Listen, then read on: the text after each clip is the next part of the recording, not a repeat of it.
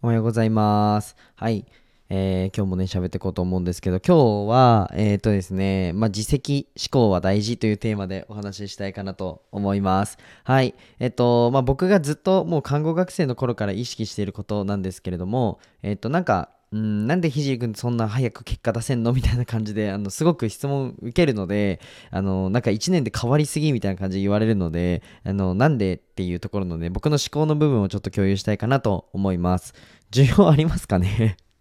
需要ありますかね？はい、質問、あの、質問に答えていきたいかなと。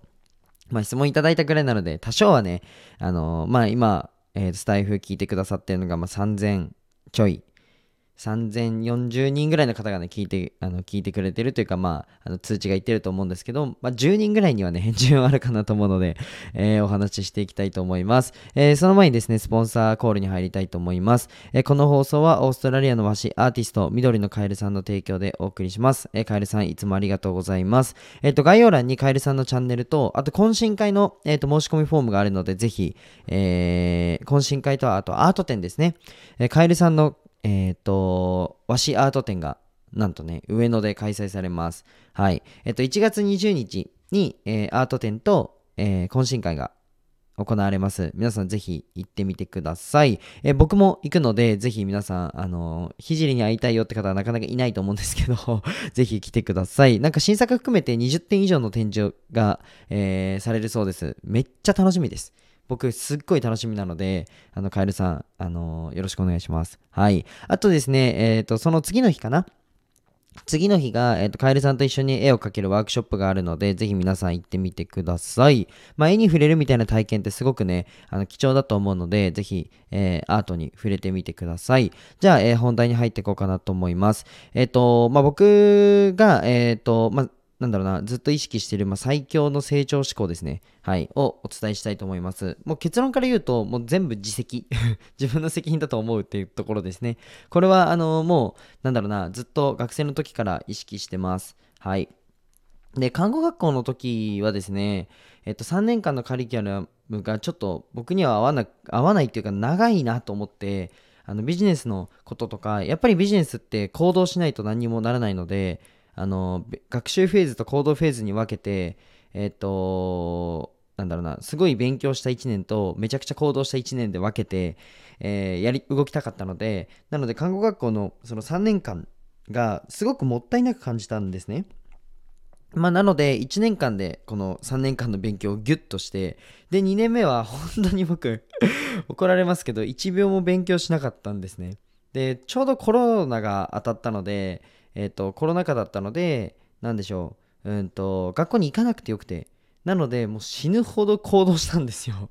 もういろんなところボランティア行ったり、いろんななんか、あの、居酒屋とか、なんだろうな、立ち上がったちょっとちっちゃい個人店の居酒屋とか一人で行って、あの、なんかコロナ禍なのに飲食店立ち上げるのすごいですみたいな感じで、あの、いろんな情報をね、盗みに行ってたわけですよ。そうそう、そういう時期が、あ、実はありました。はい、懐かしいですね。めちゃくちゃ足運んでましたね。みたいなことをやってて、でもちゃんと国家資格受かってるんですよ。そう。で、これってなんか自慢したいわけじゃなくて、あのーすごいね、なんだろう、うん、学校でもなんか先生の教え方がどうのこうのでとか、いや、課題が多くてとか、なんかブーブー言ってる子がやっぱ落ちてたんですよね。うん、国家資格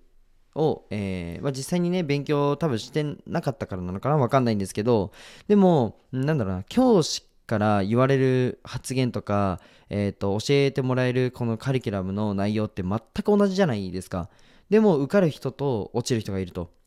で、ぶっちゃけ看護師のその国家資格って、ものすごく難易度高いかって言われたら、僕はそうではないと思ってて、しっかり勉強してれば受かるんですよ。だって、国から看護師がいなくなったらやばいじゃないですか。なので、もう超、超難しくっていう、もうそもそも仕組み上僕はできないと思ってるんですね。もちろん、あの、難しいことも医療なので、あの、たくさんありますし、えっ、と、なんだろうな、僕が別になんか自慢したわけでも何でもないんですけど、もうこの仕組み上、あの、看護師が圧倒的に人数が減っちゃう年っていうのは作っちゃいけないじゃないですか。なのであの勉強の難易度っていうのはあの、まあ、もちろん人によって変わるとは思うんですけれどもなんだろうな超絶難しいなんか東大のなんか受験するとか なんかそういうなんか超絶難しいかって言われたら僕はそうではないと思っててしっかり真面目に勉強してれば受かるっていうレベルだと思うんですね。だし、まあ、先生もあのすごく、まあ、ご指導ちゃんとくれるのでってなった時にでもなんで受かる人となんで落ちる人がいるのか入学金も一緒じゃないですか。僕の方が高いお金払ってなんかカリキュラム僕の方がなんかいいものではないんですよ。みんな同じお金払ってみんな同じ授業受けても結果出る人結果出ない人いるんですよね。もうこれって自分のせいじゃないですかっていうふうに僕は問いたくてこれはなんか社会に出てからも一緒だなと思ってます、まあ、実際にまあ看護だと僕はちょっと分かりやすいのでお伝えするんですけどうんとやっぱ看護師1年目ですね。でもやっぱ先輩から教えてもらえることってみんなそんな大差ないんですよ。ここの業務こうしてとかあの患者さんにこういうふうに対応してとか、まあ、注射こういうふうに打ってとか まあまあほとんど変わないんですよ。でもそれでもじゃ仕事のじゃ飲み込みが早い人となんか1ヶ月2ヶ月3ヶ月4ヶ月経ってもなかなか覚えられないって何がダメなのかなって思った時にうん何が違うのかなって思った時にもう自分のせいなんですよね。圧倒的に自分で努力してるかしてないか。だと思います僕は正直看護が看護師1年目でえっ、ー、とその、まあ、すごく業務は覚えるのは早い方だったんですけどこれなんでかっていうと必ず復習してたんですよねそうであの行く前に予習してたんですよ超真面目ですね 超真面目 自分で言っちゃった。はい。あの、しっかり先輩から教わったことを、だ先輩の時給取ってるわけじゃないですか。そうそう教えられるっていうことっていうのはそなんか組織にとったらその先輩の時給を取ってることになるのでなので僕はなるべく教えられることをもう最小限にしようと思って復習をして予習をして仕事に行ってました。はい。それやりながらビジネス動かして絵を描いてました。はい。でまあこれはねよく僕が言うあの自分のなんか努力自慢みたいな感じで言っちゃう時もあるんですけどまあそうではなくてねなんか自分その与えられた情報に対してあの思考するのも動くのも自分次第だなと思うのでまあなんかうんそうだな、まあ、社会に出てからの方がそこって見えやすいのかなと思うのでぜひあの少しはまあ、なんかためになったんじゃないかなと思います。はい。まあ、いい例がそうですね。僕、中学生の時もそうですね。僕、全く勉強できなかったんですよ。